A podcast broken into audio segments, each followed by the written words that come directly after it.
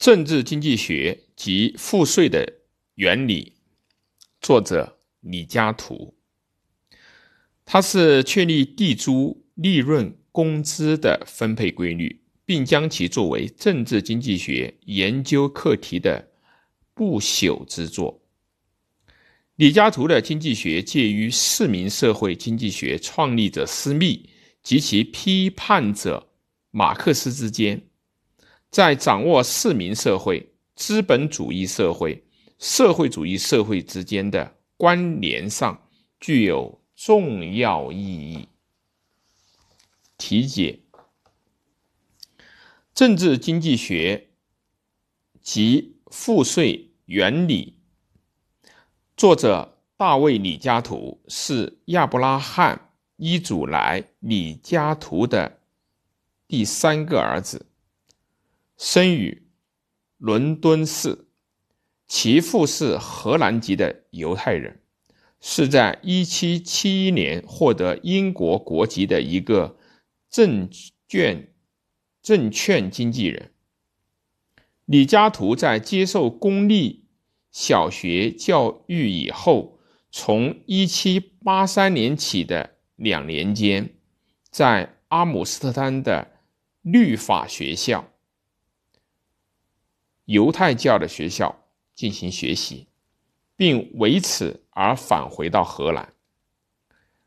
年方十四岁，即随其父工作而谋生。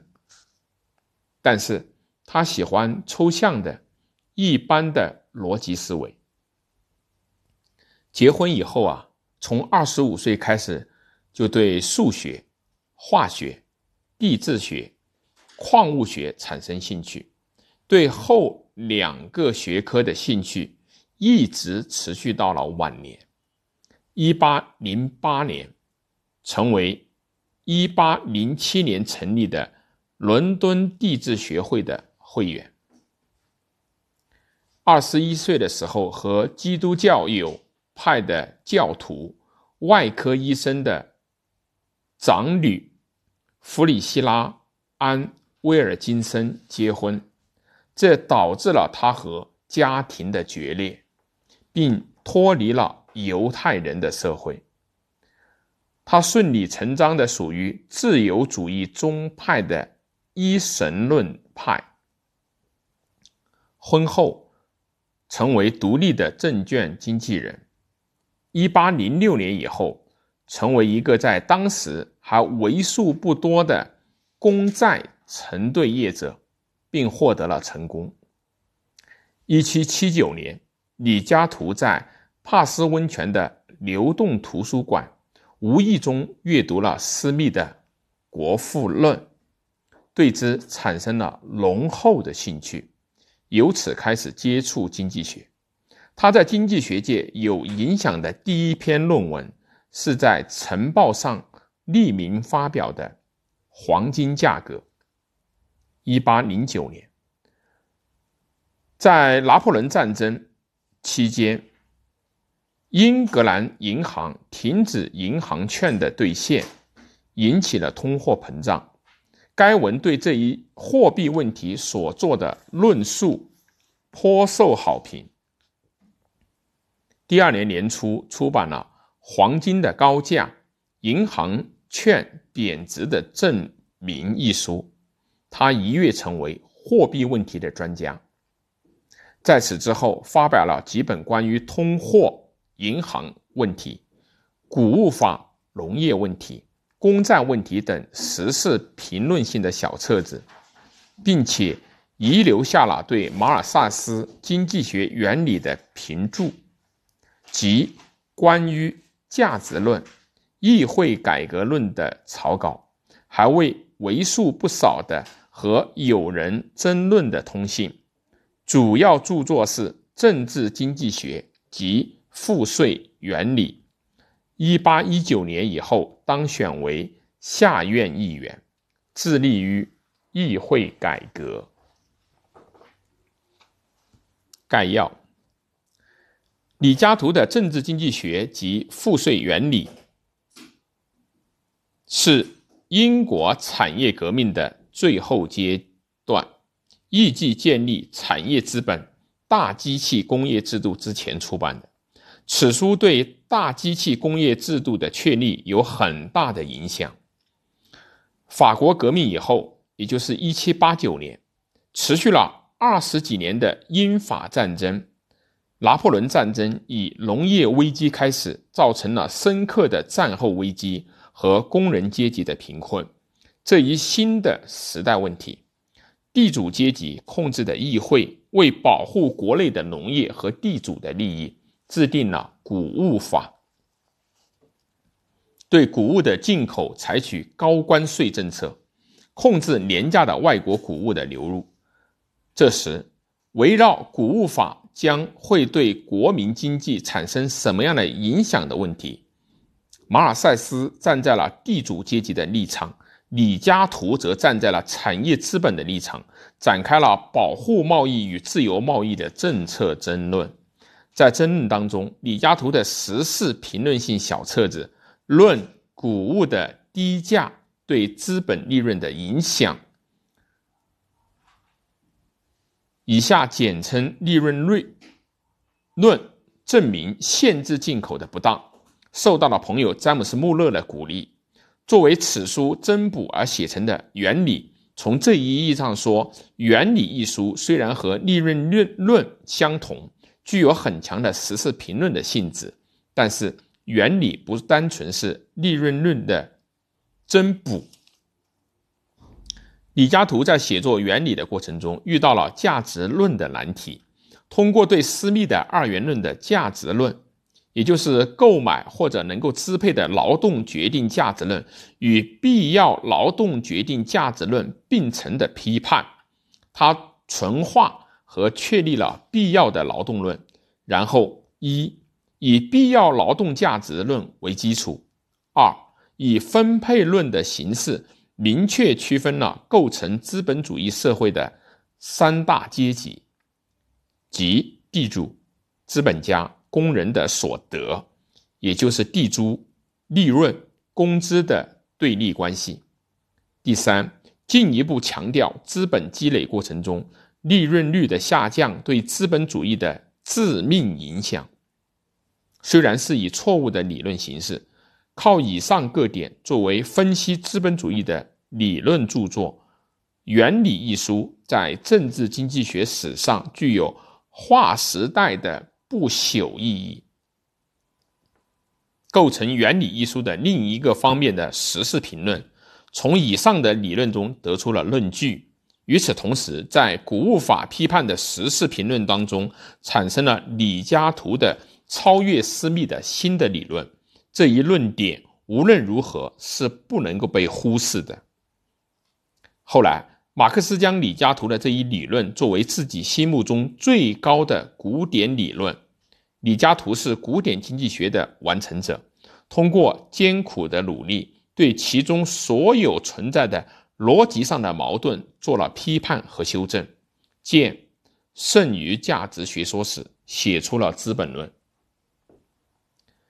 利润论作为时事评论的书籍，目标是批判谷物进口关税政策和马尔萨斯主张以出口英国大机器工业的产品来交换自由进口后进农业国的廉价谷物这一政策。通过他自己的理论《资本积累积累论》奠定了理论基础。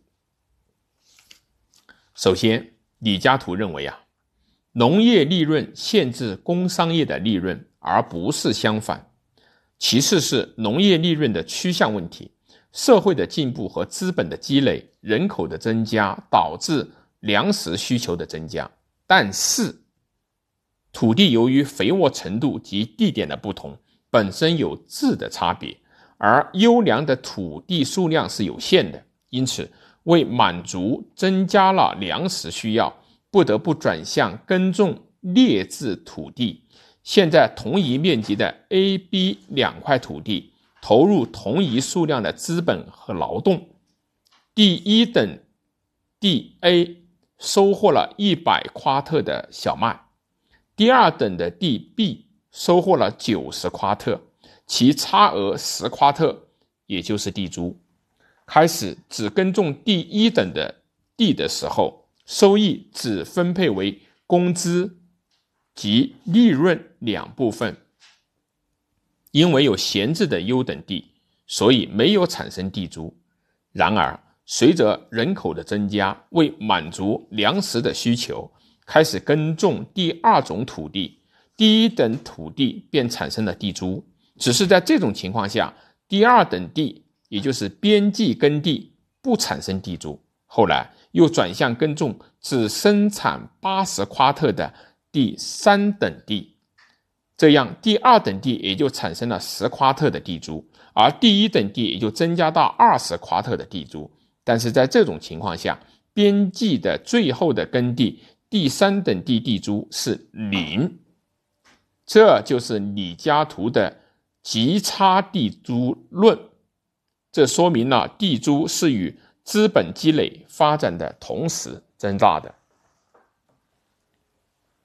那么，利润的情况又如何呢？李嘉图假定谷物的工资，也就是实际工资不变的情况下。只耕种第一等地的时候，一百夸特中分割成为工资和利润，因为这个时候地租是零。第二等地进入了耕种以后，即是以九十夸特同样的分割为工资和利润。在这种情况下，第一等地也就同样是以九十夸特分割为工资和利润，从而产生了一百与九十的差额的十个夸特，也就形成了地租。这样一来，由于有了谷物工资不变这一前提，所以利润减少。耕种只收获了八十夸特的第三等地的时候，利润进一步减少。这样，随着资本的积累，由于土地的农业生产力的降低，也降低了农业的利润。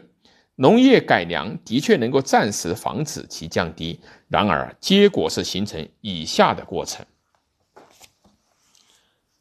资本积累到人口增加，然后粮食需求量的增大，到第四的增加劣质地的耕种，到第五农业利润的降低，在自由竞争的条件下，通过农业、商业、工业间的资本自由转移，形成了部门间的均等的一般的平均利润率。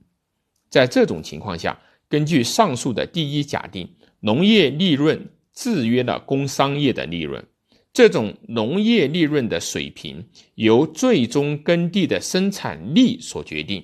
新市场的发现，从生产的外部所引起的需求增大，只能一时的、短时期的引起工商利润的上升，不久即会降低到农业利润的水平。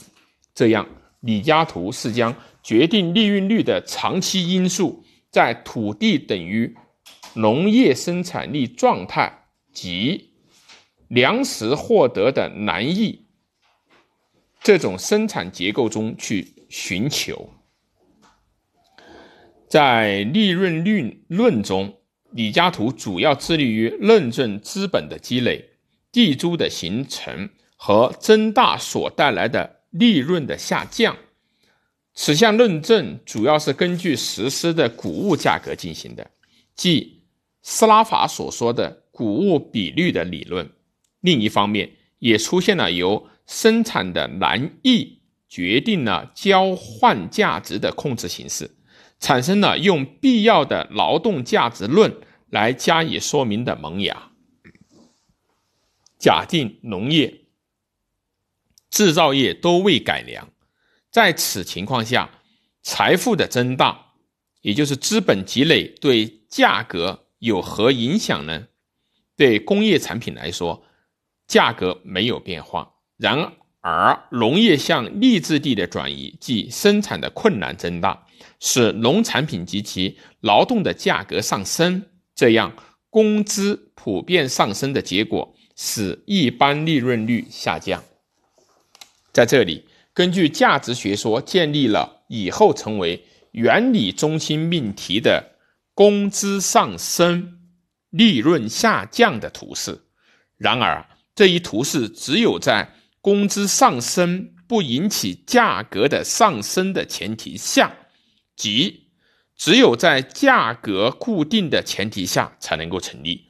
从这一点而言，它还没有能够很好的说明利润论的论据。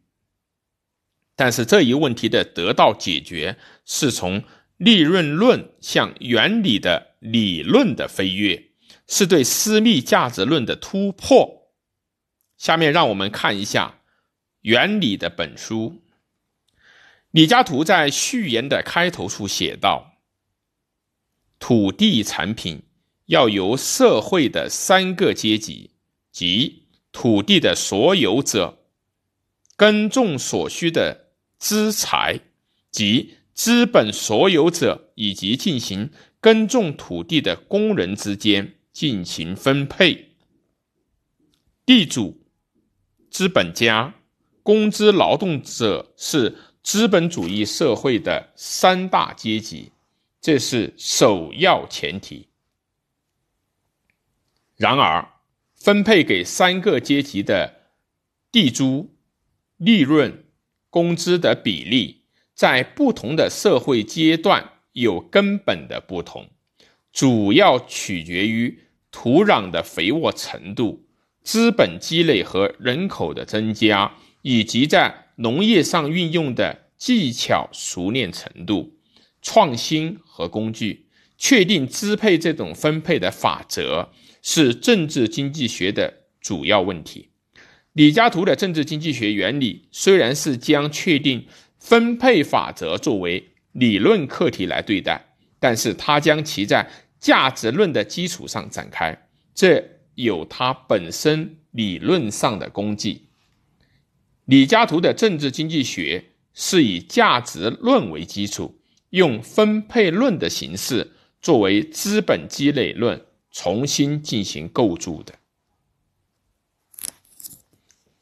第一章价值论价值由七节组成，在内容构成上可以分为一第一节及第二节，二第三节，三。第四、五节，四、第六节，五、第七节，在这里打算对第四、五节的所谓相对价值论，第六节的论不变的价值尺度及第七节军歌二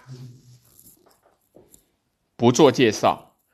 而把重点放在对阐述政治经济学原理的理论主题至为重要的第一三节及第二章前半部分的有关联方面。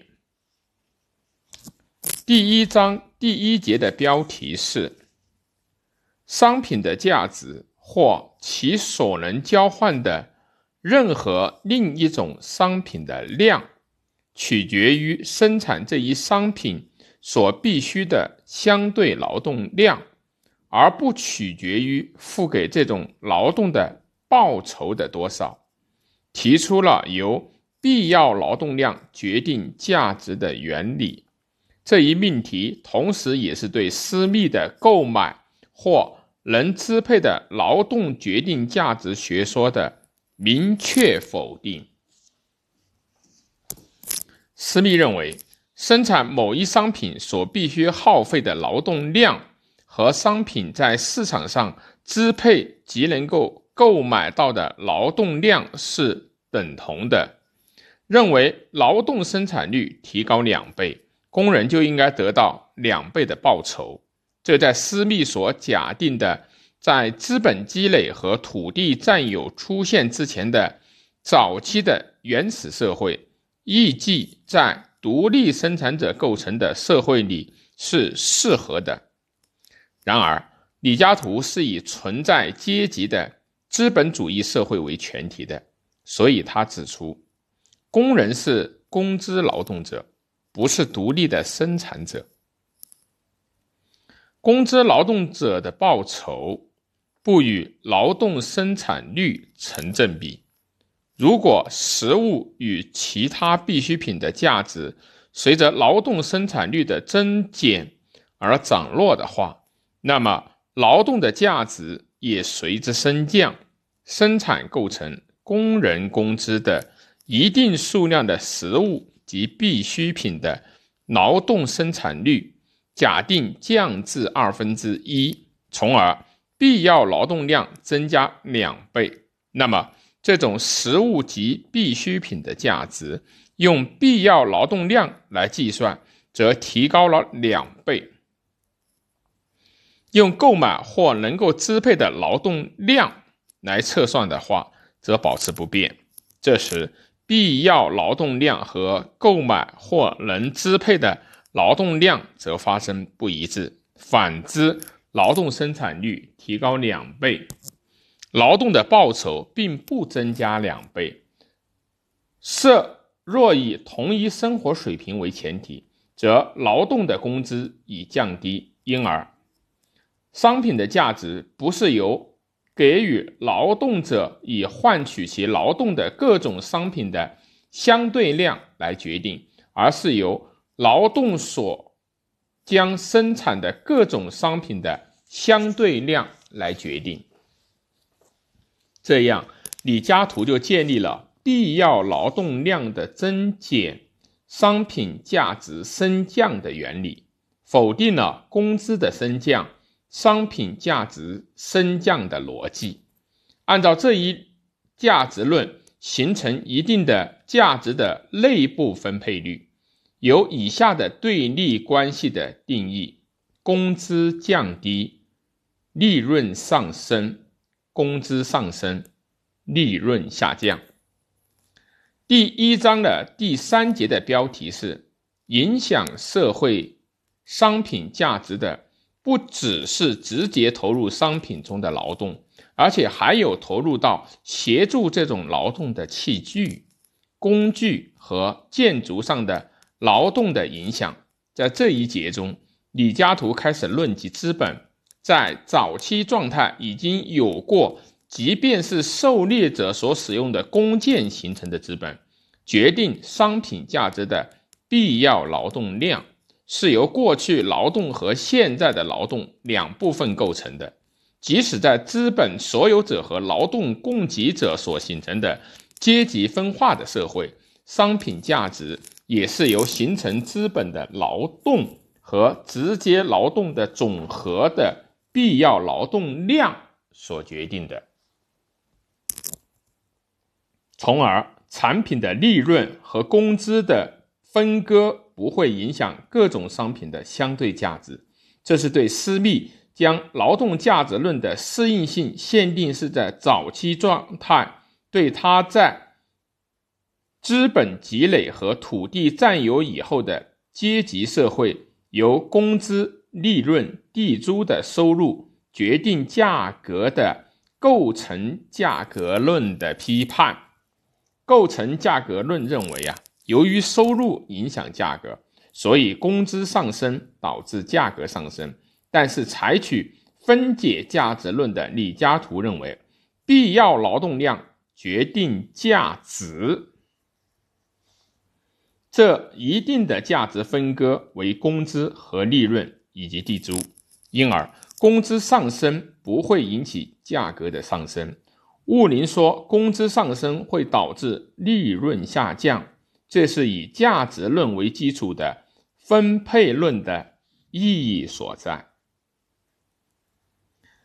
第二章是论地租，是为了与第一章第三节的理论主题“资本积累利润不推翻必要劳动决定价值的原理”的论证相呼应。在第二章中，以论证土地占有。地租也不能够否定必要劳动决定价值原理为理论主题，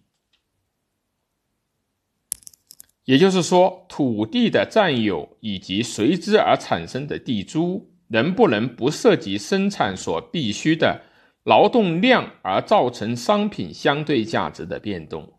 地租的形成和增长的规律，在利润论中主要是通过。实物价格加以说明，但在《原理》一书中，则将价值论具体化为农产品价值论，乃至用价值规律加以说明。谷物的价值是由最劣质地生产一夸特谷物必须的最大的劳动量来决定的。优质地生产一夸特的必要劳动量较少，因而其个别的价值较小，但其根据价值率按最劣质地的谷物价值才能售出，结果其差额即成为优质地的超额利润，而转化为地租。土地占有等于地租，丝毫没有否定。必要劳动决定价值的原理，最劣质的谷物价值只是工资和利润的分割。由于只优质地的地租是超额利润，所以地租并不是价格的组成部分。资本积累的过程对地租、工资、利润有何影响呢？这个现实的课题贯穿于第二、五、六章之中。一就地租而言，货币地租和谷物地租同时增加；二工资则是由谷物价值的上升，货币工资虽然上升，但谷物的工资下降；三利润则为货币利润，谷物利润同时下降。在理论上可以认为。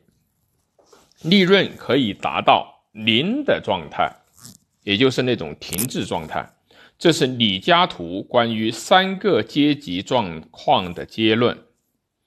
为防止作为自然法则的利润率的下降，首先要进行农业改良，其次是要自由进口廉价的谷物。作为政策，这是批判谷物法支持自由贸易的理论。在第七章论对外贸易中，根据李嘉图所发展的比较成本说，最好使英国的成本比较低的工业品生产专业化，进口生产成本高的农产品比较有利。国际分工理论，这样就可以抑制谷物价格和工资的上升，从而遏制利润率的下降。保持高度的资本积累，在资本积累所维系的经济发展状态之下，会增加构成社会最大多数的工人阶级的就业机会。如果劳动需求超过劳动供给，市场工资便超过自然工资，由食品生活必需品价格决定，便宜的。品的消费的增长使生活水平提高，因此工人阶级得以在体制内部存在，因而也可以给予他们选举权。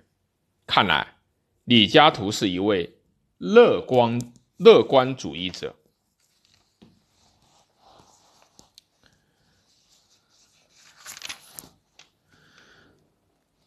文中提到了注解，第一。律法学校，中世纪与近代之交，犹太人所办的一种初等学校，其中一部分着重传授法律，另一部分则兼及一般的课程。第二，在拿破仑战争中，英国股价暴涨，结战争结束后又猛跌，因而制定了谷物法。当一夸特谷物的价格在八十先令以下的时候，禁止进口。二，马尔萨斯生于一七六六年，卒于一八三四年，是李嘉图的挚友，也是争论的对手。剑桥大学毕业后，从事牧师工作，后为东印度公司所创办的。黑利伯里学院的经济学和历史学的教授，著有《人口原理》《人口论》《地租的性质和增长及其调节原则的研究》等等。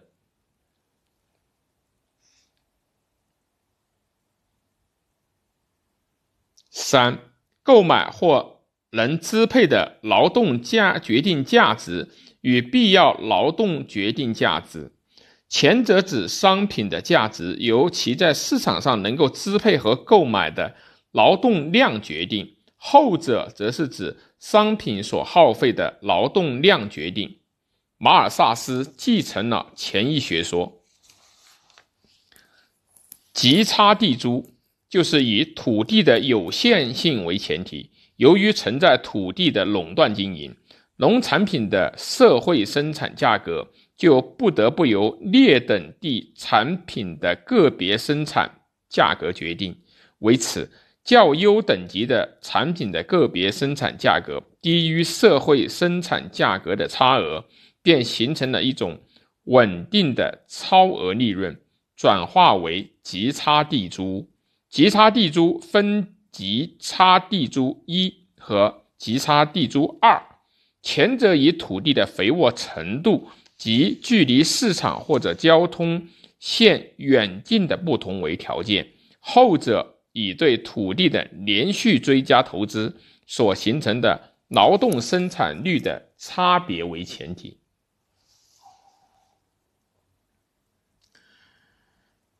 谷物比率的理论，这是李嘉图全集的编者斯拉法为初期李嘉图的利润论的。特点锁定的名称，指在农业中的投入与产出都是谷物，因而即使在没有价值论的情况下，可以由谷物的比率决定利润。